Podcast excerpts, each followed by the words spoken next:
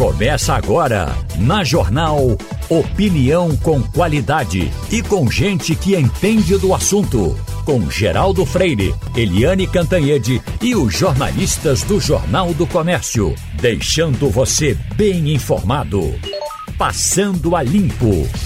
Passando a Limpo tem na bancada Igor Maciel, Eliane Cantanhede, Maria Luísa Borges e Ivanildo Sampaio. E tivemos o baile municipal no sábado. Normalmente, esses bailes municipais serviam para grandes fofocas de políticos. Uh, no domingo começava a se dizer que político tal fez isso, fez aquilo, ficou bebo, o cachorro lambeu a boca dele e tal. é, eu vi, inclusive, um, uma postagem do prefeito João Campos, na maior alegria do mundo, pela multidão que estava presente ao, ao baile municipal. Eh, houve uma, uma mudança grande, porque naquele tempo se, se julga, é, festejava o tipo de público que comparecia ao baile municipal, que não era um baile de povão, era um baile é, mais de políticos, não é? Da, da, das elites. Então, me parece que a, a, a, ideia é tornar a coisa mais igual. Então tá bom. E eu lhe pergunto, mas teve fofoca? Popularizar, mas não, porque realmente o pessoal vai só para só para uhum. ali estamos, fazer estamos foto. Sem pré-eleição também, né? É, sem pré-eleição e também e também hoje em dia os políticos vão lá muito, eles não vão muito para festejar não, eles vão para fazer foto, fazem uhum. foto, botam no Instagram, ficam por ali um tempinho e depois vão embora. Não tem muito uhum. muito esse movimento que tinha antigamente não, essa coisa uhum. de uh -uh. não rende não rende notícia desse jeito não mas uhum. É nem, nem fofoca. É, é, Ivanildo Sampaio, você que cobriu muitos bailes municipais, a diferença para o de, de ontem para o de hoje? Bom dia, Geraldo. Uma diferença grande. Você tem razão. Eu cobri vários bailes municipais para a revista Manchete, para Fatos e Fotos. Era um baile da elite. Não era tanto de político, não. Os políticos iam mais para o Clube Atlético de Amadores, no domingo de tarde, onde a cachaça corria solta e a libertinagem também. Mas o baile municipal é, trazia figuras do sul do país para desfilar. Era um desfile de luxo e de. de como era que dava que chamava meu nome? Era. Luxo e fantasia. Criatividade. Por exemplo, Múcio Patão, Múcio Catão desfilou, desfilou representando é, Santos Dumont. Tinha essas, essas figuras que eram nacionalmente conhecidas, feito o Múcio Catão, e aqui no Recife tinha muita gente que também desfilava, mas era gente da elite. Uhum. Os políticos ficavam nos seus camarotes, a fofoca era pequena, não era de ouvido a ouvido, porque estava todo mundo interessado era em tomar cachaça, pular, brincar e olhar quem desfilava. Uhum. Também tinha Agora, os, se você os fosse convidados de amadores, aí sim, você tinha muita fofoca política. Agora, os convidados dos políticos, em geral, acho que o prefeito, o governador, é, é, isso acontece mais agora com o São João de Caruaru, né, que em geral os políticos são convidados, né? É, o São João de Caruaru teve muita coisa nesse, nesse no, no ano passado, né? porque primeiro porque era pré-eleitoral, uhum. segundo porque a, a, a ex-prefeita Raquel Liras tinha saído para ser candidata a governadora e aí o, o prefeito que está agora no, no, no, cargo, que era o vice dela, começou a receber os adversários de Raquel e aí isso gerou confusão. Todo fim de semana ia algum pré-candidato lá, então foi Marília, foi Anderson, foi Miguel, daqui a pouquinho, inclusive, Miguel está conversando com a gente aqui. Miguel, tem todos eles foram para lá, foram recebidos, e aí toda vez que alguém ia, gerava uma repercussão, uma fofoca de, ó, parece que o prefeito de lá, que era aliado de Raquel, agora está com fulano, agora está com fulana. E acabou que, que depois passou, passou a festa, normalizou tudo, mas teve muita fofoca durante o São Não sei se eu vou surpreender vocês, acho que não, porque vocês uh, ficaram ligados. Eu estava esperando ontem uma matéria que a televisão ia publicar com relação a Caruaru como uma cidade de melhor mobilidade do Brasil, uma coisa se não isso, mas uma coisa bem parecida. Eu fiquei esperando para ver e dormi e não vi o resultado. Você tem ele, não tem, Igor? Rapaz, é, isso foi de ontem. De, de, de, grande mobilidade. É um, um programa feito só com cidades, uhum. não é? é o Cidades e Soluções. Eu, tenho, eu, eu recebi, eu recebi. E, e trazia um é. destaque para Caruaru. Uhum. É o Cidades e Soluções. Eu recebi. É, é, é, confesso que, que assim, eu tenho que dar uma olhada uhum. melhor. Eu, eu que eu não tenho, não tenho ido lá com muita frequência, mas nas últimas vezes que eu fui, esse ano já, inclusive, trânsito não é tão bom é. desse jeito, não. Então eu, eu não sei bem o que é que. Eu vou esperar para ver o resultado. É, mas o, eu não o, vi o resultado. Eu recebi, inclusive, é, inclusive do pessoal que. que foi, acho que foi um programa da Globo, né? Foi um, uhum. um programa feito na Globo News. Sim. Eu acho que foi feito na foi Globo eu News. Que eu, esperei. Agora, eu recebi de um pessoal da Globo que mandou para mim, inclusive. Vai ver que não foi mobilidade, foi imobilidade. É, eu, eu recebi de um pessoal. Não, não foi não, porque quem mandou para mim mandou com um orgulho danado de Caruaru. Positiva, né? Então era coisa positiva. Uhum. Agora, realmente, eu ainda não. Eu vou assistir, eu vou dar uma assistida ainda pra, pra ver, mas eu recebi sim. Uhum. Aí tem que ver direitinho. É, na verdade, é porque na verdade não foi. Tô vendo aqui agora. Uhum. Agora que eu, eu tava lembrando que não era, não tinha a ver com trânsito.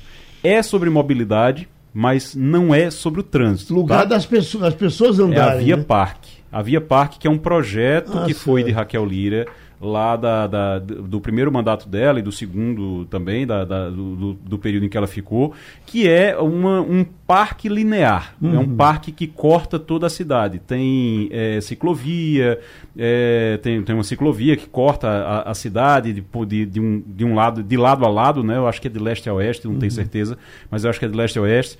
Esse projeto, inclusive, era para cortar de leste a oeste, de norte a sul, com, a, com essa via parque, mas é um parque linear. Certo. É muito parecido com o que está sendo feito aqui no Recife, ali nas Graças. Uhum. Você faz, ele chama de Parque Linear, que é o Parque Capibaribe, o, o, o, Parque Capibaribe, que é o Complexo Capibaribe. E aí você vem pela margem do rio Capibaribe, com um parque que vem na extensão do rio, da, da área urbana do rio. Lá foi feito na extensão da estação ferroviária. Eu estava vendo eu o, entendi o programa que é uma agora, espécie de mobilidade do pedestre. Ele, é, o pedestre exatamente. teria mais condição de caminhar. Pedestre, que é muito bom que isso é, aconteça. Exatamente. Né? Pedestre e ciclista. É pedestre e uhum. ciclista. Lá é uma área, é uma área que foi feita, é, a Via Parque, que é um projeto foi feito num, num parque linear. É bem interessante realmente, e aí entrou como um, um, bom exemplo no Cidades e Soluções, que é um programa da, da, da Globo News.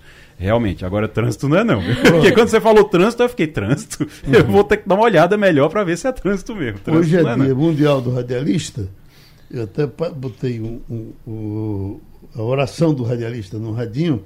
E o seu João Carlos estava aqui. Uma voz saudosa de Rinaldo. Tava aqui, saudosa não, né? Porque ele está por aí. Saudável. Mas, mas saudável. É saudável de Rinaldo. É, é sempre bom ouvi-lo. Mandando um abraço para Rinaldo. E me lembrando, uh, uh, Ivanildo, que uh, essa oração é de Guiarone. E todas as vezes que eu vejo alguma coisa de Guiarone, me lembro que você trabalhou com Guiarone. Pois é, Geraldo, era uma grande figura. Essa semana eu estava escrevendo alguma coisa sobre ele. Uhum. Era uma figura extraordinária. Bem-humorado, culto, inteligente, solidário. Toda qualidade que você procurasse em Guiarone, você encontrava. Uhum. Ele tinha uma casa no, na Tijuca, no bairro da Tijuca, é, junto com mais duas, era um conjuntinho pequeno. E um, um dos grandes incorporadores do Rio tentou comprar as três casas para fazer o edifício. Foi do primeiro é, proprietário, o cara concordou em vender desde que os outros dois vendessem. O segundo disse, eu também vendo. E ela disse, eu não vendo. E o cara insistiu, se eu não vendo, meu amigo, aqui tem um jardim, que já sei o lado que eu caio quando estou bêbado. Como é que o senhor quer me comprar uma casa dessa? Então, ele sempre foi bem humorado, Geraldo. Uhum. É, é, é, uma pena que você não tenha conhecido É impressionante. Trabalhei com ele dois anos na Rádio MEC. Exatamente, porque né, é, houve um tempo que tudo que o rádio colocava tinha a assinatura de Guiarone. Guiarone. Ele, como produtor de rádio, produtor de novela, essas novelas do rádio. Muitas diversas, novelas. Po poesias, diversas poesias maravilhosas. Esses poemas, você tinha Aldemar Paiva aqui, que tinha o Pracinha, eh, Não Gosto de Você, Papai Noel. Uh, mas Guiarone tinha 200, o, o, poema das mães. Tinha a máquina de escrever. A máquina de escrever. É. A, a, máquina de escrever não é de. Não é de, não, de, é de Guiarone. É, de Guiarone. É de Guiarone, é? É, uhum. é de Guiarone. Ele, ele fez muitas letras para Vicente Celestino. Aquele compositor também, né? Uhum. Ele era, era, um, era um cara fora de série. Pronto. Totalmente fora de série. Então, Maria Luísa, no quesito limpeza do fim de semana, esse país do futebol é maravilhoso, esse Brasil, porque nós ontem fomos campeões novamente da Sul-Americana de sub-20 do futebol. E os, os uruguaios tudo chorando para se acabar, eles jogavam por um empate, o Brasil venceu por 2 a 0, né? e eu procurei eh, Chaveirinho aqui para perguntar, e nós somos, eu entendi que nós éramos tricampeões. Nós somos campeões quantas vezes desse sul-americano sub-20? Você sabe, Malu? Não, não sei. Diga aí. 11. Que maravilha. Temos 11 campeonatos. Quer dizer, esse nosso futebol maravilhoso, ele é bom há muito tempo. É um celeiro, né? É. O Brasil Ó, é um celeiro de grandes tá jogadores. que é 12, viu? 12 é? ainda. 12 com a de ontem, Chaveirinho. 12 com a de ontem. Chaveirinho acompanha o Sub-20 é. de forma... Você imagina, né, rapaz? Você veja, aí, quando a gente fala que tudo aconteceu do Pelé para cá, sim, Pelé foi importante, ninguém nega isso, mas quando Pelé estava surgindo, já se falava, se falava muito de Heleno de Freitas. Quem não se lembra disso? O pessoal dizia, ah, bom, não é Morreu no manicômio, né? Bom foi. Heleno de Freitas. É. Uh, Ivanildo, Heleno de Freitas. João Saldanha escreveu muito sobre Heleno de Freitas. Uhum. Dizia, João, que se não fosse a sífilis né, que o atacou, ele teria sido o maior jogador da história. Uhum. Mas ele era meio maluco, meio maluco por conta da sífilis. Uhum. Jogou nos anos 40, Geraldo, a gente era menino, não deu para ver, gente, uhum. não era nem nascido. Então eu não sei é, como, como era o futebol de Heleno, porque não havia naquela época gravações de como a gente teve a partir dos anos 50, né? Exatamente. Os filmes antigos, os rolos antigos de televisão podem mostrar como é que jogava, por exemplo, um, é, Diamante Negro era o, o, Leônidas a gente também não pegou, mas pegou Baltazar, por exemplo, Danilo. Tá, não Tará, esse pessoal eu não vi jogar, tá, mas vi depois na televisão. Tará aqui no Santa Cruz, né? Já, Tará no Santa Cruz. Uhum. É, o time do, do esporte que andou pelo Brasil inteiro Sim. e ganhou de todo mundo, né? deixou lá no, no Rio. Eu sei que tinha um ataque. Ademir, na época. Uhum. Tinha um ataque que ficava é, dinheiro na ponta Orlando Bigo de Ouro. Uhum muita gente que ficou no sul pelo futebol que se jogava naquela época, nos anos 40, Geraldo. Já naquele tempo, né?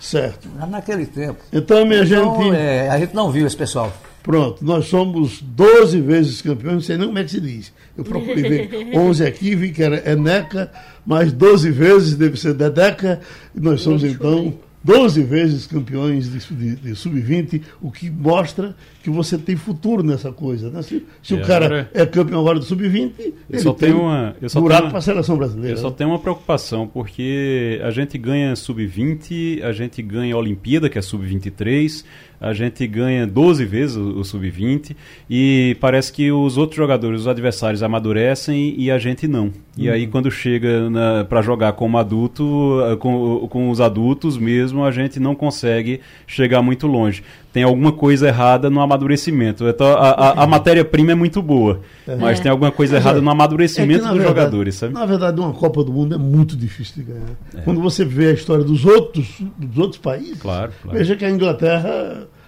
está lá na rabeira, né? É. E nós, com todos os nossos problemas, estamos na frente. Verdade. Somos penta.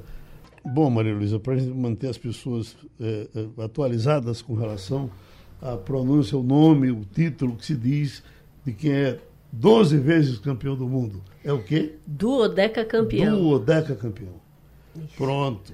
Porque 10 é deca, né? é. Duodeca, Unodeca, é, duodeca. Até bonitinho para se é, dizer, né? Isso. Escute, nós estamos falando de reforma tributária, porque, volto a dizer, tem sido muito otimismo lá do pessoal do, do, de Brasília, dizendo que essa reforma tributária vai sair ainda no primeiro trimestre, semestre, e temos uma autoridade no assunto para conversar com a gente aqui agora, que é o doutor André Horta Melo, diretor institucional do Comitê Nacional de Secretário da Fazenda Finanças, Economia e Tributação dos Estados e do Distrito Federal, é o Concefaz, e ex-secretário da Fazenda do Rio Grande do Norte.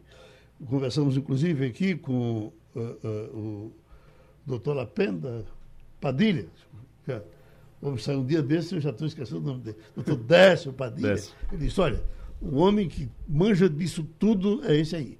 O André Horta e Igor Marcel começa a conversa com o doutor André Horta. Secretário, doutor, eh, muito bom dia. É, quando a gente conversou nos últimos, na última semana a gente conversou aqui com algumas pessoas sobre, com alguns parlamentares inclusive, sobre a reforma tributária. E aí dizia, olha, a reforma tributária sai ainda nesse primeiro semestre, tem que sair alguma coisa, é urgente, por aí vai.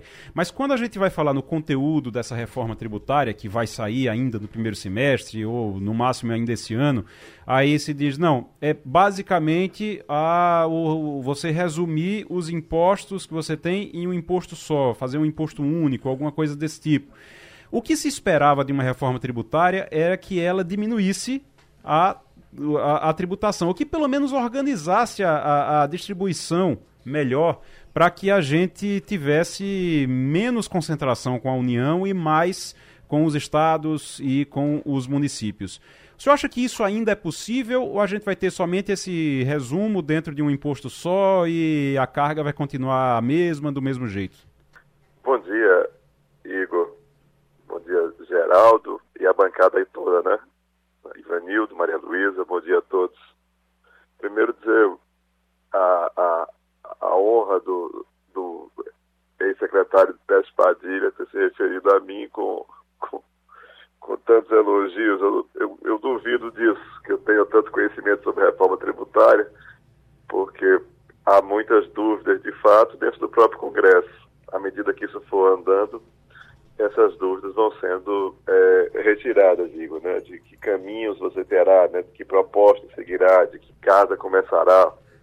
Então, tudo isso vai dar mais força a determinadas agendas que já foram decididas em algumas propostas e menos em outras. Então, então tudo isso vai depender agora da, do, do relacionamento que o, o executivo vai ter com o legislativo e dessas conversas que nós teremos com o futuro relator. Eu já soube que o Agnaldo Ribeiro foi, foi designado né, relator do, do grupo de trabalho da reforma tributária. É, é um deputado da Paraíba que tem bastante proximidade com o secretário de Fazenda, com o Concefaz, né, Comitê Nacional de Secretários de Fazenda, entidade que eu tive, que eu tenho a honra de ser diretor, já tive outra honra de ser presidente no passado, e que vai dialogar bastante sobre isso. O, o Igor trouxe Igor, tu trouxe muitos temas numa, numa, numa frase só, né? É muito importante isso. Primeiro, é, falar assim, olha, nós gostaríamos de pagar um pouco menos imposto. Aí a gente tem que perguntar, Igor, quem, né? Quem pagar menos? Porque é, o, Brasil, o Brasil ele tem um perfil que é famoso no mundo inteiro como paraíso fiscal dos super ricos. Por outro lado, o Brasil também tem uma carga tributária alta para quem é pobre. Então, é, não é simplesmente mexer com a carga tributária, porque a carga tributária do cidadão A é muito diferente do cidadão B. Depende de que parte da renda esse cidadão está. Se a renda dele é alta, a carga tributária é muito baixa no Brasil se a renda dele é baixa, a carga tributária é muito alta. Então, como é que a gente equaliza isso aí? É, isso se dá principalmente, Igor, porque nós perdemos espaços ah, na tributação da renda. E isso terminou sendo compensado como um aumento na tributação do consumo. O consumo, você sabe que a propensão marginal a consumir entre rendas menores é maior, né? O que, é que quer dizer isso? Quem ganha menos na, normalmente usa quase toda a sua renda com consumo, né, para se sustentar. Quem é rico, não. Quem é rico não usa nem metade da renda para se sustentar. O resto vai para o mercado financeiro, vai para outras, é, é, é, outras destinações. Então, a, a, a, propensão a consumir é muito maior do que quem ganha menos. E é justamente aí que há uma tributação maior. Então, essa equalização tem que ser feita. A melhor forma dela ser feita é aumentando o imposto de renda e reduzindo o imposto sobre consumo. A gente fez o contrário nos anos 90. A gente reduziu o imposto de renda e aumentou sobre consumo, aumentamos muito a COFIS. Então, como é que a gente desfaz isso aí? Desfaz isso na discussão de reforma tributária, que vai começar com a do consumo e depois, no segundo momento, vai para a renda. Então, esse é o momento de mexer. Aí vem uma outra parte da, da, da pergunta que você é, já juntou realmente todos os assuntos na pergunta só, Igor, que é o quanto do bolo fica com o Estado, quanto do município, quanto fica com a União. Aí já estamos no campo da, do pacto federativo, né, da repactuação federativa. De fato, é, a, a, tributação dos, dos mais ricos, do, do, é, que vem pelo imposto patrimonial, imposto da renda, ela é pequena para estados e municípios. Né? Só tem sobre imposto patrimonial, ITBI e TCMD, e TCD, né? em alguns estados. É, esses impostos patrimoniais eles não têm é, tração arrecadatória em nenhum país, não é tradicional ninguém se sustentar com imposto patrimonial. Então, o que é, que é interessante fazer? Fazer o que os outros países fazem, que estados, estados também municípios, por caso, tem uma parte da renda também. Então, isso só vai poder ser feito na segunda parte do, do ano, na reforma do imposto de renda. E isso é possível? É, é possível porque a, a, reforma tributária do consumo ela não roda imediatamente, ela tem um prazo para começar a rodar. Né? Então, é possível já se destinar uma parte da renda para os estados na reforma do imposto de renda e, ao se fazer isso, na hora que se for calibrar é, o imposto sobre o consumo, o tamanho da alíquota, Quanto será a alíquota? Será 25%, como se fala? Tem cálculo de 32%. Né? Então, quando se for calibrar o tamanho da alíquota, então é, aí você já retira, você já abate o que vier do imposto sobre a renda. Então aí você consegue essa parte que você falou, gostaríamos que pagassem menos. Sim, gostaríamos que os pobres pagassem menos. Da mesma forma que a gente precisa ter ricos pagando mais. Isso se chama solidariedade fiscal a gente tem um nível de solidariedade fiscal muito baixo no Brasil. Né? A gente tem a carga tributária per capita muito baixa. A gente fica aí entre os 70 primeiros países que tem a carga, é, em termos de tamanho de carga tributária, embora a gente seja, sei lá, décima primeira economia, algo assim, né, atualmente. Desculpe se eu falei muito na primeira resposta. O senhor bebeu quase tudo no primeiro gole. Eu vou então passar para Maria Luísa para a gente fechar o assunto. Pois não, Olá, tudo bem? A gente. Bem, é, o senhor falou, eu vou ter que pegar dois assuntos. O senhor falou sobre o imposto sobre consumo, que depende muito da, dos estados entrarem em um consenso. É, eu acompanho o assunto há algo em torno de duas décadas e nunca vi nenhuma expectativa de entrar no consenso. Já a outra ponta, que o senhor fala que a, a, o imposto sobre a renda diminuiu, enquanto o imposto sobre o consumo aumentou. É, é, é, o senhor fala isso, mas a gente tem que considerar também, por exemplo, quem paga imposto de renda como pessoa física está é, com a tabela defasada desde 2016. Então, hoje, quem recebe menos de dois salários mínimos já tem que pagar imposto de renda.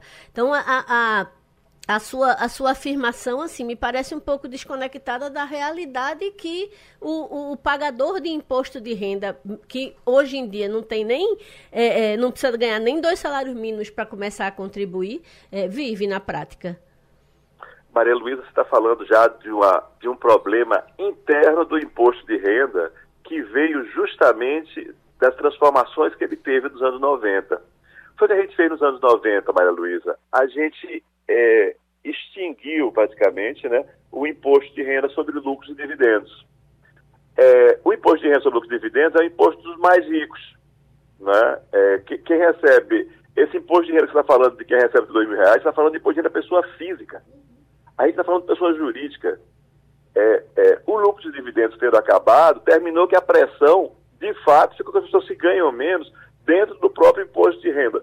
Veja, a gente está tá deslocando realmente, de fato, né, o problema está dentro da própria configuração do imposto de renda. É isso que precisa também ser uh, recalibrado, precisa ser reconfigurado, remodulado na reforma do imposto de renda. Não é justo que pessoas que uh, uh, ganhem dois mil reais estejam pagando imposto de renda, Maria Luísa, e quem ganhar, sei lá, um bilhão de lucros e dividendos não vai pagar absolutamente nada de imposto de renda na, distribuição dos lucros, quero dizer. tá certo? A empresa lá dele que, que lucrou vai pagar, mas ele não vai pagar nada. Ou seja, é, em relação a outros países, só o Brasil e a Estônia, só dois países no mundo que não cobram lucros e dividendos. É, todos os países você cobra uma parte da pessoa jurídica, quando você não vai transformar isso em investimento, quando você vai passar para usufruto da pessoa física, você paga a outra parte. Você cobra em dois momentos. Aqui existia a metade que era cobrado de fato, uma parte da pessoa jurídica, quando você chega na pessoa física, isenção. Então, quando a, a riqueza é muito concentrada no Brasil, então justamente com quem está a maior parte da renda, a maior parte da riqueza, você isenta, termina o peso saindo. No imposto de renda, na pessoa física, de quem ganha até dois mil reais, isso é um absurdo, está se cobrando de fato, precisa atualizar, precisa melhorar, precisa aumentar as faixas né, do imposto de renda, e também nos impostos indiretos, né, nos impostos diretos onde se cobra muito, que termina com a carga tributária alta. Às vezes, chega-se a quase a metade da renda dos mais pobres. Isso é uma carga tributária sueca, né? É, você não pode estar cobrando isso de, de, quem ganha, de quem ganha menos. Então, como é que a gente reformula isso? Esse ano é um ano de reforma tributária, eu acho que é uma grande oportunidade para a gente melhorar esses vetores do Brasil. Pronto, a gente agora já sabe como encontra, já tem consciência da sua importância eh, nesse quesito. Nós conversamos com o doutor André Horta Melo, diretor institucional do Conselho Nacional de Secretários do famoso Concefaz. Bom, as pessoas me perguntam cadê os que foram candidatos, onde é que eles estão, o que é que eles estão achando da, uh, desse começo de governo uh, da governadora Raquel Lira. Digo, vamos procurar. Encontramos o, ex-prefeito de Petrolina, Miguel Coelho. E eu pergunto, uh, já dá para dizer alguma coisa? Raquel Lira já disse para que veio? Bom dia, Geraldo. Bom dia a todos os ouvintes da Rádio Jornal. Feliz de estar falando com vocês aqui no começo do ano. Acho que primeiro a gente tem que dar o tempo, né, para que ela possa, a governadora Raquel, possa chegar de fato ao governo. A gente tem aí pouco mais de 30 dias de governo que ela completou agora. Então, além da transição que foi feita de forma muito repentina, né, porque também teve segundo turno na eleição de Pernambuco. Acho que o benefício da dúvida é o mais ponderável agora para que ela possa, junto com seu time técnico, de secretariado, de toda a equipe, dela poder entender a situação do Estado. E ela sabe dos desafios, do problema da água, do problema das chuvas, agora que mais uma vez atingiu a região metropolitana, a falta de segurança, que hoje é um grande problema do nosso Estado, a questão do emprego, da fome, da pobreza, é, do transporte público, entre tantas outras pautas. Então, acho que agora o momento é de observar e de torcer para dar certo. É a nossa conversa com o ex-candidato a governo de Pernambuco, Miguel Coelho, e estamos com Ivanildo Sampaio para perguntar. Bom dia, eh, prefeito Miguel Coelho. Bom dia, Ivanildo. É, eu conheço a família Coelho de muito tempo. Eu sou o mais antigo dessa bancada, sou o mais velho dessa bancada e fiz para a agência MPM Propaganda a campanha de Fernando Bezerra Coelho a, a, a deputado estadual. Portanto, eu conheço bem a trajetória política da família. Eu pergunto, o que é que o senhor vai fazer agora que não tem mandato? Trabalhar, né? Até a vida existe mesmo sem política, sem mandato. Eu não dependo de mandato político, eu disse isso na campanha e reitero agora. Eu tenho, enfim, sou produtor de fruta, tenho fazendas, como também sou advogado, então tenho um escritório de advocacia. Vou continuar exercendo as minhas atividades empresariais e profissionais também. E óbvio que sem me, me afastar do, é, do, da política, melhor dizendo, eu tenho responsabilidade com os quase 900 mil votos que tive na eleição passada. Tenho um projeto para poder continuar defendendo o Pernambuco, que eu entendo que Pernambuco precisa voltar a ter o seu local de destaque e a eleição é assim, uma você ganha, uma você perde, em todas você aprende e se fortalece. E daqui a dois, quatro anos vai ter outras eleições da gente poder, junto com o nosso time, entender qual é o momento que Pernambuco precisa, qual o tipo e perfil de liderança que a nossa gente tanto almeja. Uhum. Igor Marcel?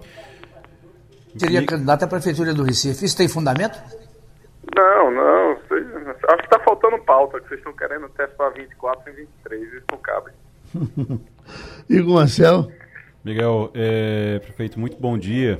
O senhor, é, quando assim que acabou o primeiro turno, o senhor foi o primeiro a declarar apoio à, à hoje governadora Raquel Lira. Naquela, naquela época ela ia disputar o segundo turno.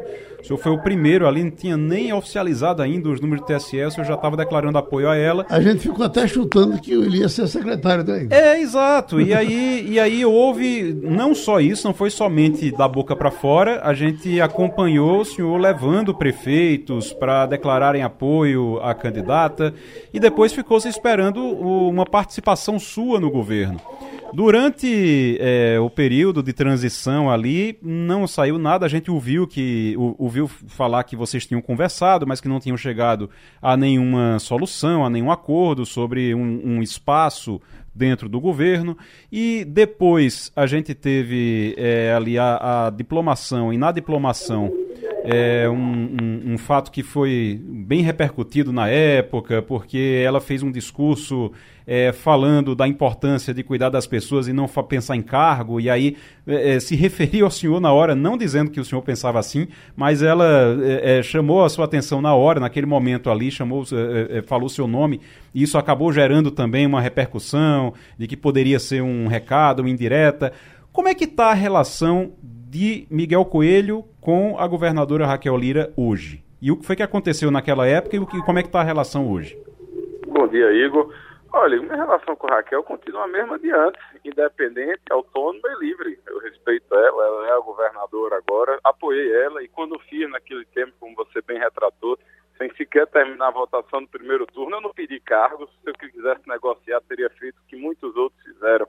Eu não fiz, porque eu entendo que a política não se resume a cargos, e eu disse isso a Raquel, e como digo isso para qualquer um, de que eu não tenho relações baseadas em troca-troca, em relação a espaço. Eu apoiei Raquel para o segundo turno, porque entendia como entendo que entre ela e Marília, ela era a opção melhor que tinha naquele momento para poder Pernambuco se reerguer, e vou continuar torcendo. Disse isso no final do ano de 22 também, que independente de ter espaço, de indicar espaço, de qualquer forma que fosse, que ela entendesse da nossa participação, a nossa torcida, o nosso grupo político, de deputado estadual, deputado federal, prefeitos, vereadores, todos estariam e estão à disposição para poder construir a base necessária para que ela possa alavancar a geração de emprego, investimento que Pernambuco precisa, de dar um ponto final na incompetência da Compesa, na insegurança que a gente vem acompanhando também, que as polícias precisam ser estimuladas e fomentadas, dos gargalos logísticos Pernambuco tem, Arco Metropolitano, Porto de Suape, que hoje é o mais caro, o terminal de cargas mais caro do Brasil, a carga tributária que nós estamos cansados de pagar tanto imposto. Então, esses desafios que vai e que irão atender os anseios da população, Raquel sabe que pode contar com a nossa defesa, com o nosso apoio e vamos continuar trabalhando por Pernambuco. Tem uma, só rapidinho antes de, de, Maria perguntar, eu queria só tirar uma dúvida com o senhor. Tem uma, uma é, uma discussão sobre uma fusão entre PP e União Brasil. O é senhor, é uma federação. É uma federação, na verdade, entre, entre é, agora para é, é, e aí isso já serve para a próxima eleição entre PP e União Brasil. O senhor é a favor disso? Como é que tá, qual é a sua posição dentro aqui em Pernambuco? Olha, eu ainda não tem nenhuma posição oficial, nem do PP, muito menos do União Brasil, a nível nacional, e essas são conversas que estão sendo tratadas a nível de Brasília. Eu também não quero me precipitar. Agora, é óbvio que você, se essa federação partir né, para ser formalizada, você terá um partido, ou seja, o resultado dessa, dessa federação, com sete deputados federais, com 13 deputados estaduais, com pelo menos 40 prefeitos, se eu não estou enganado. Então, é, se torna, é o maior tempo de televisão que isso vai se tornar também. Então, o protagonismo que a União Brasil alcançou, resultado das eleições de 2022, ele ficará ainda mais forte, claro que entendendo o protagonismo junto do PP, caso isso se concretize. Maria Luísa? É, o, senhor, o senhor já tem planos para 2024? A pergunta de Ivanildo ficou meio cortada, mas eu acho que ele estava querendo saber se, a, a, dentro do contexto atual, já dá para antever alguma coisa para o próximo ano. Não, não, não quero antecipar 24, estou muito focado aqui em poder enfim, tocar minha vida profissional no ano de 2023. Óbvio que continuar trabalhando na política, recebendo as lideranças, prefeitos, deputados, queremos, o nosso grupo político hoje tem 18 prefeitos, não estou enganado, a gente quer pelo menos fazer 25 eleger 25 prefeitos na eleição de 24, isso em todas as regiões é, do nosso estado. Então, estou muito tranquilo, dando tempo ao tempo, curtindo a família, que, enfim, ano passado fiquei muito ausente né, por conta da campanha. Então, não, acho que o que a gente precisa ter na política são propósitos, são propostas, e não ter essa necessidade de querer ocupar o espaço da imprensa é, levantando hipóteses. Eu acho que o Brasil, principalmente, e Pernambuco se enquadra nisso, a gente precisa de quadros políticos que tenham um propósito de função, de missão, para que a gente possa ter de fato líderes e não apenas políticos. E Lula está prestando? Olha, a mesma regra vale que eu falei de Raquel, vale para ele, né? O governo novo, então, óbvio que a complexidade é muito maior quando se trata de Brasil. Agora, é, é inegável que o Brasil avançou nos últimos quatro anos. Se você vê a questão econômica, geração de emprego, os marcos legais de ferrovia, de saneamento, de tantas outras áreas carentes de infraestrutura que o Brasil conseguiu endereçar no ano passado. O que me preocupa, Geraldo, é, e aí não quero aqui apontar nem para nível nacional nem estadual, mas acho que não pode. A gente não pode ter líderes, governadores, presidentes, seja quem for, olhando pelo retrovisor.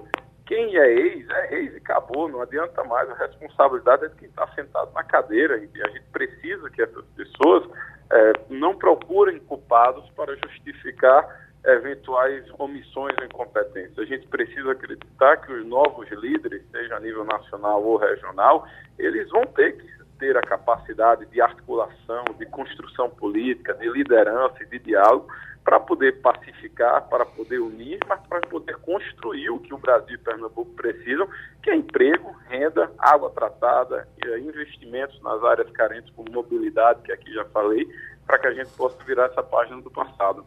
Pronto, passando a limpo ouviu Miguel Coelho, ex-prefeito de Petrolina. Tá, mas uh, tivemos uma, uma, rodada de futebol aqui, uh, um clássico, com torcida única. Ah, Maria Luísa, se eu pudesse, eu fazia greve de fome contra a torcida única, porque é, é, é, é a polícia dizendo, olha, você ganhou. A gente então tira o cavalo da chuva, faz o jogo com torcida única. Quando você chegar na rua, você briga, porque as brigas são mais uh, uh, fora do campo do que dentro do campo. Esse quebra-quebra vai continuar.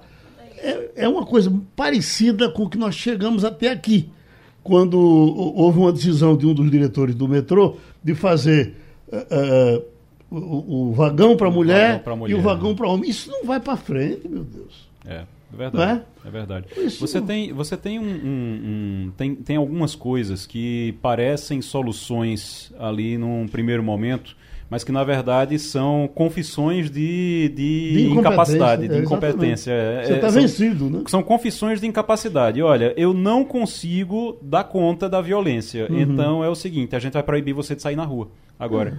É, eu não consigo dar conta da. É, é, é, algo que é realmente a lógica, É a lógica do, do, é, do toque de recolher, né?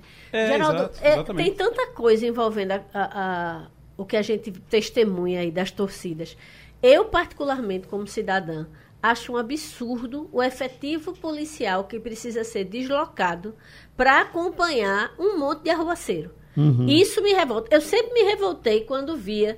Parece e... que foi para dar, vai, vai, dar proteção a ele. É, né? eu moro, eu moro próximo da Gamenon. Pô, as torcidas passam por ali, escoltada por soldado de um lado, soldado do outro, cavalaria. Se alguém estiver sendo assaltado não, em outra é, área, na, vai ser assaltado na, na Rua da polícia. Hora, tá tendo um assalto na Rua da Hora, não tem polícia, porque é. a polícia está cuidando dos arruaceiros. É. Para mim, a melhor coisa que devia ser feita era o que a Inglaterra fez com os hooligans fechou tudinho e dia do jogo você era obrigado a assistir o jogo dentro da, da delegacia assistia, mais né? próxima. Não, não assistia. Você assistia. tinha que comparecer à Não, você, você comparecia à delegacia Sim. e ficava lá até o jogo acabar. Ficava até é. o jogo acabar. Só que ele botava televisão muitas botava, vezes para o cara ficar assistindo. Porque o, o, o, policial também quer assistir. Uhum. O cara ia pra, durante o jogo ficava lá na delegacia. Se não fosse a polícia na porta dele, levava preso. É como se tivesse um pré-mandato de prisão pré-mandado de prisão já expedido. Se ele não aparecesse na delegacia dia tal, hora tal, ele era preso.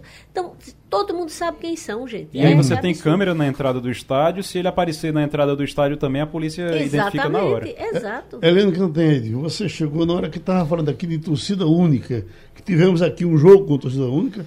Uh, uh, São Paulo, infelizmente, já está já, já fazendo isso também.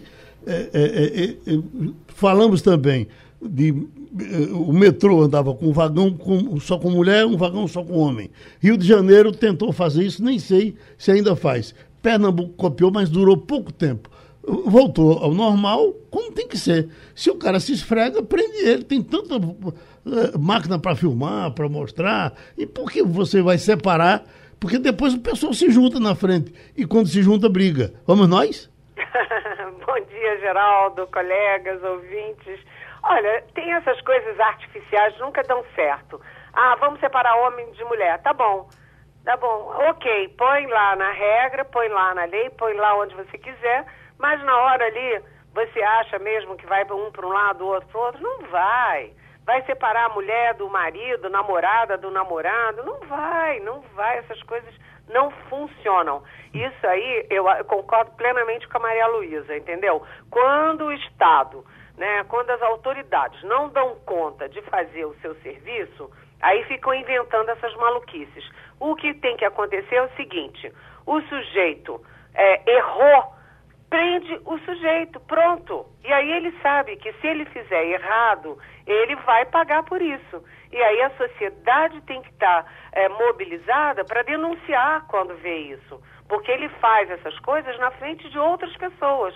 As outras pessoas se mobilizam, agarram o sujeito e entregam para a polícia. Né? E a polícia faz o seu dever de casa. É isso que tem que ser feito. É assim que você vai educando. Não é criando, vai um para o lado, outro para o outro, sabe? Uma coisa que não tem sentido, né? Uhum. Uh, Evanildo Sampaio. Bom dia, Eliane bom dia. Ô Eliane, essa Procuradoria Nacional em Defesa da Verdade, projeto do presidente Lula enviado para o Congresso, tem recebido elogios, mas tem recebido muitas críticas também. Eu estou é, propenso a ficar a favor, porque embora é contra, mas isso é outra coisa.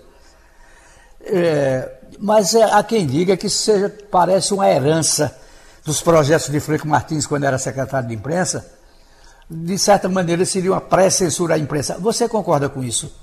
Oi, está é, dando muita confusão, sabe, Vânio? Dessa, esse projeto é o projeto que você está falando do pacote pela democracia, é isso, não é? Isso, verdade. Pois é, o pacote pela democracia que está sendo tocado pelo ministro da Justiça, o Flávio Dino, é um pacote que vê que tem quatro eixos. Um dos eixos é exatamente o controle, algum tipo de controle sobre as ameaças à democracia via internet. O que que o Flávio Dino diz? O Flávio Dino diz o seguinte: olha, você não pode fazer nas redes sociais o que você não pode fazer na rua. Você não pode fazer é, como ser virtual das redes aquilo que você, em carne e osso, também não pode fazer. Né? Se você, como pessoa, comete um crime, se você na rua comete um crime, você tem que responder por ele. E aí na internet você pode fazer qualquer coisa, né? É equilibrar isso. Agora, essa é uma discussão muito complexa, não apenas no Brasil, mas no mundo inteiro. Né? A gente fica falando, ah, a Europa conseguiu projetos para uma certa, um certo monitoramento na internet.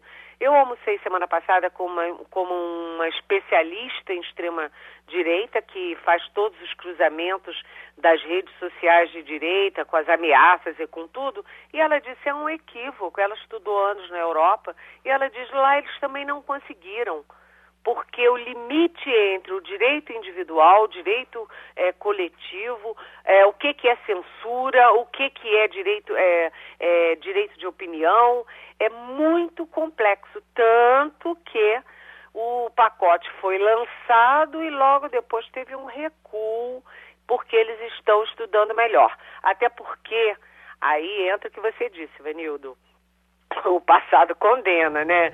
Aquelas histórias do Zé Dirceu com o controle social da mídia, né? Com, é, com controle também do Ministério Público, com controle sobre é, funcionários que é, denunciam, é, denunciam malfeitos na, na estrutura administrativa e tudo. Então fica todo mundo com medo. Qual é a intenção por trás disso?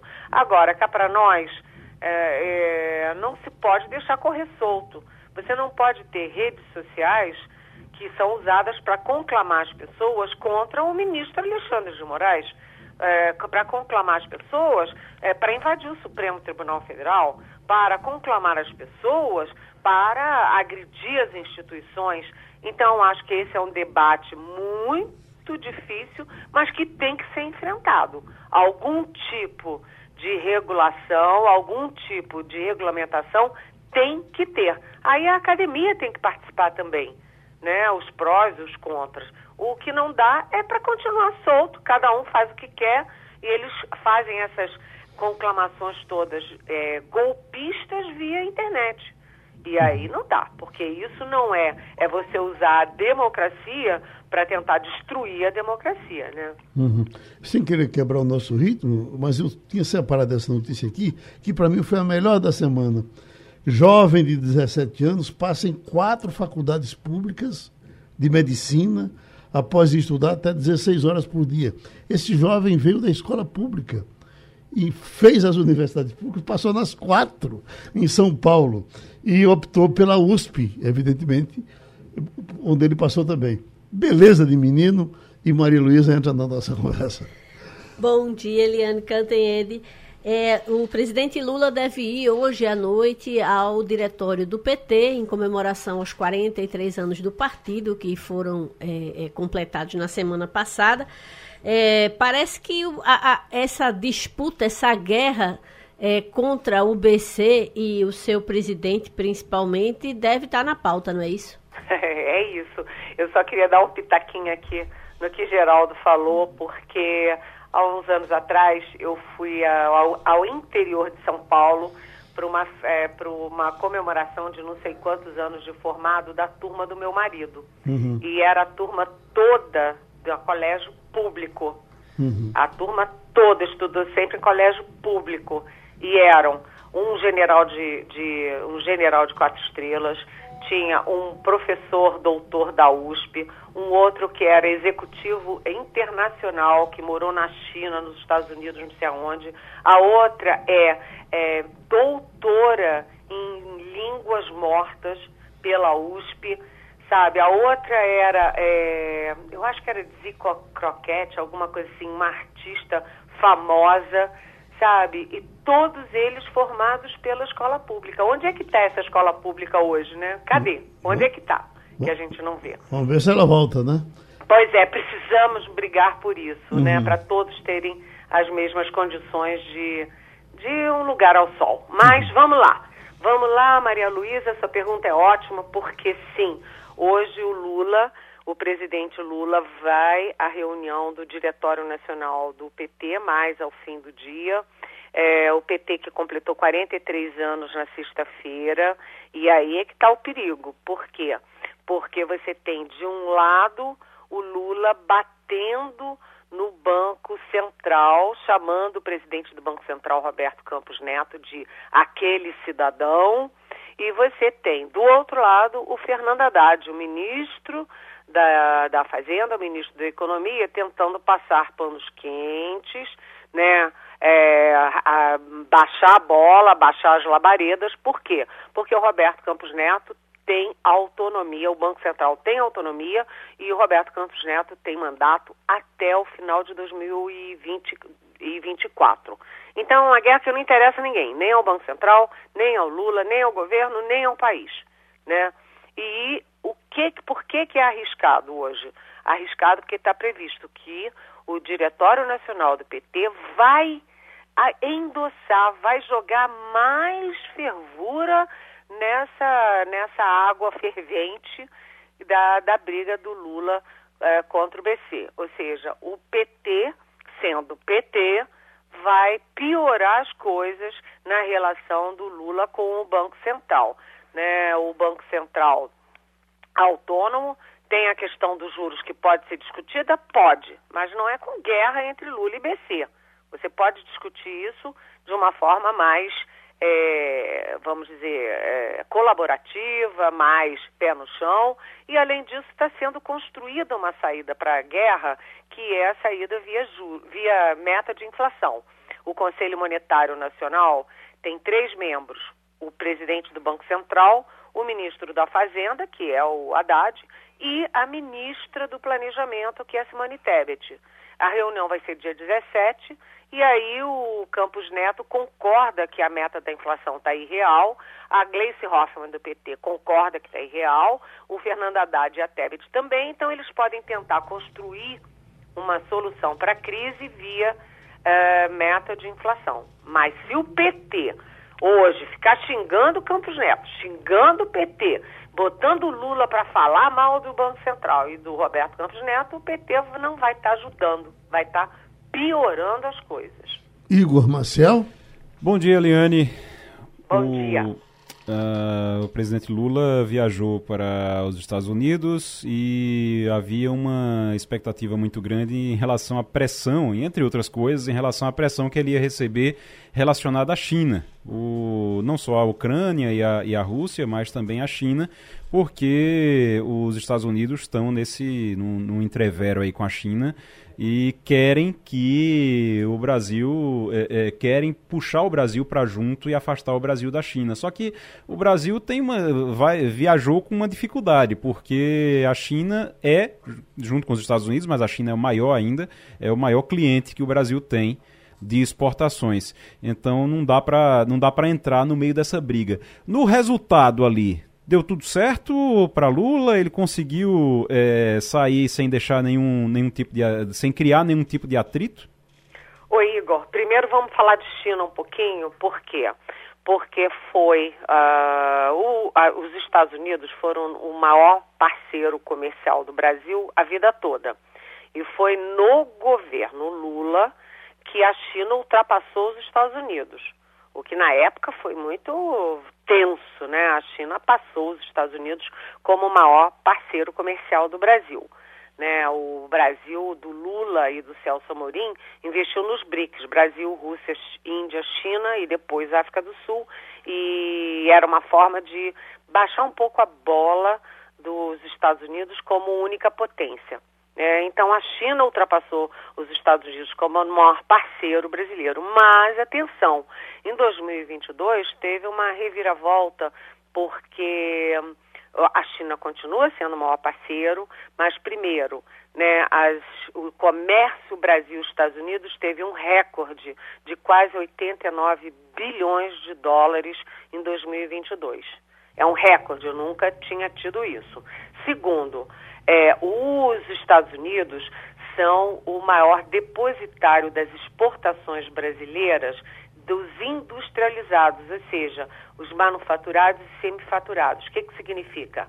Né? É, os, as exportações importantes, industrializadas, que têm maior valor agregado, vão para os Estados Unidos. E terceiro, né, o maior investidor no Brasil o maior quem tem mais investimento no Brasil são os Estados Unidos, é, com em torno de 127, alguma coisa assim, bilhões de dólares.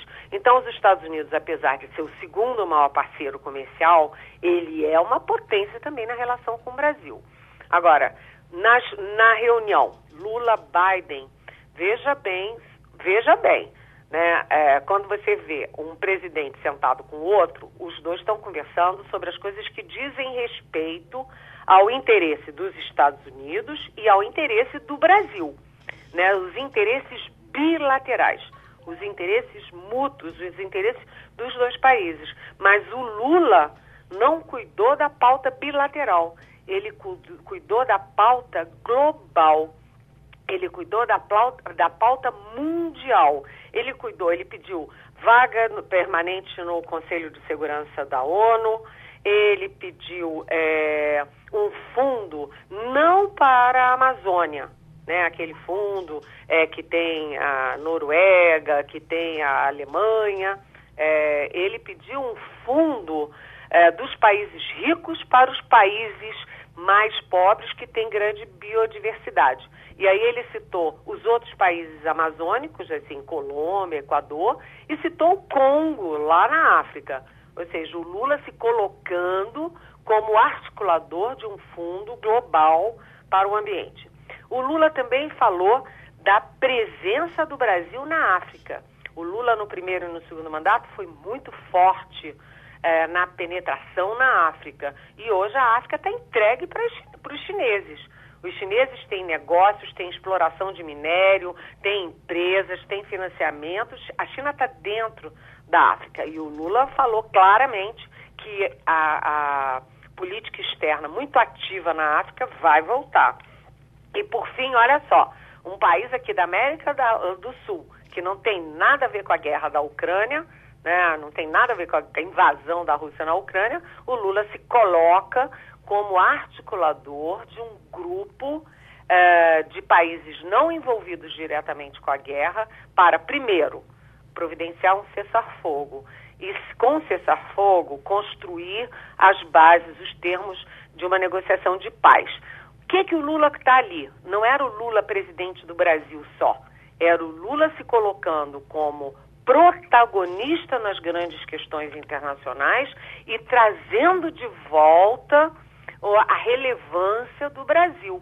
O Brasil que a gente é, pode achar que ele é pequenininho, que não tem importância, mas ele é o maior país, o mais forte economicamente, a maior população, maior território da América, da América do Sul. E ele é muito um dos principais, é, é, se não o principal, país da América Latina. Então, Lula tem uma política externa ambiciosa, pretensiosa gente. Uhum. Escute, ainda em cima dessa questão de China, é um pouco diferente, mas uma manchete de agora, a gente já tem até um cientista para falar sobre isso, mas ele ficou para amanhã, e eu estou lendo ali que quatro objetos eh, voadores chineses foram derrubados pelos Estados Unidos em nove dias. E em países diferentes, Canadá, vai por aí fora, já vai lá e derruba. Isso, isso vai dar certo? Olha, é, isso é muito preocupante. Quando a gente conversa aqui em Brasília com o pessoal do Itamaraty, pessoal de defesa, ninguém está entendendo o que, que, é isso. Sabe por quê, gente? Porque hoje a espionagem ela é muito fácil, né?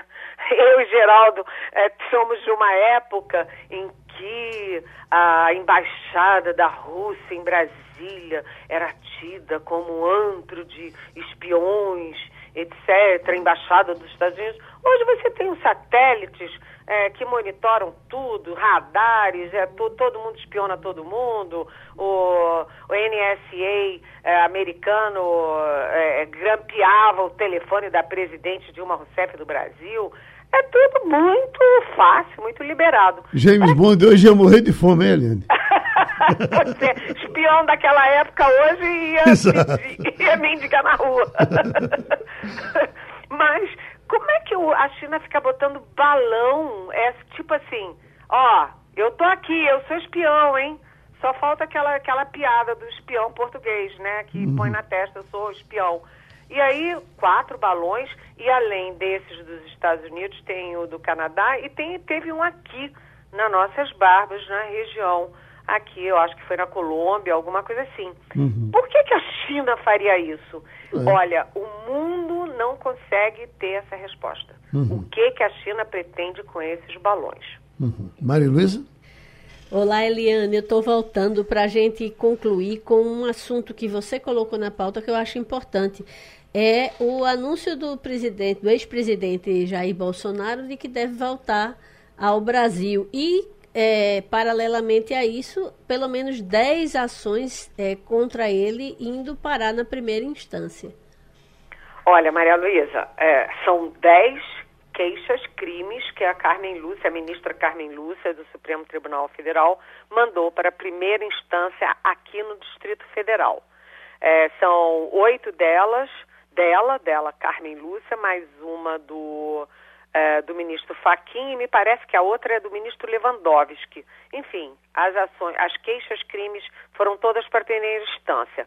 Mas aquelas cabeludas, aqueles inquéritos mais cabeludos de ataque à democracia, é, de é, interferência política na Polícia Federal, etc., continuam no Supremo Tribunal Federal com o Xandão, com Alexandre de Moraes.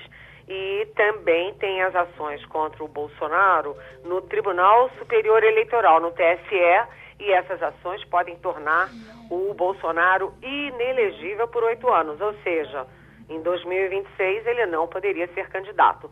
O fato é que o Bolsonaro fica lá em, é, em na Flórida fazendo discursinho lá, fazendo palestrinha, é, para a igreja evangélica e ele disse que vai voltar porque a missão dele não está cumprida.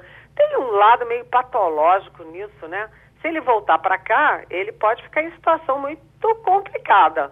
É, o melhor para o Lula seria ele ficar lá. Todo mundo, ele fica lá fazendo palestrinha para para igreja, não sei o quê, e todo mundo vai esquecendo ele. Mas ele está vendo, sabe, Maria Luísa, que é, enquanto ele está lá, a Michele Bolsonaro está se alvorando líder da extrema-direita, o Morão, o Tarcísio Gomes de Freitas, né, o, o Valdemar Costa Neto do PL já está tirando o corpo fora. Ou ele volta e assume os riscos e, e reassume o posto dele, ou ele vai perder a liderança da extrema-direita. Pronto, outra vez a participação da Helene Cantanhede, a nossa analista de política, analista de tudo. Terminou Passando a Limpo. A Rádio Jornal apresentou opinião com qualidade e com gente que entende do assunto. Passando a Limpo.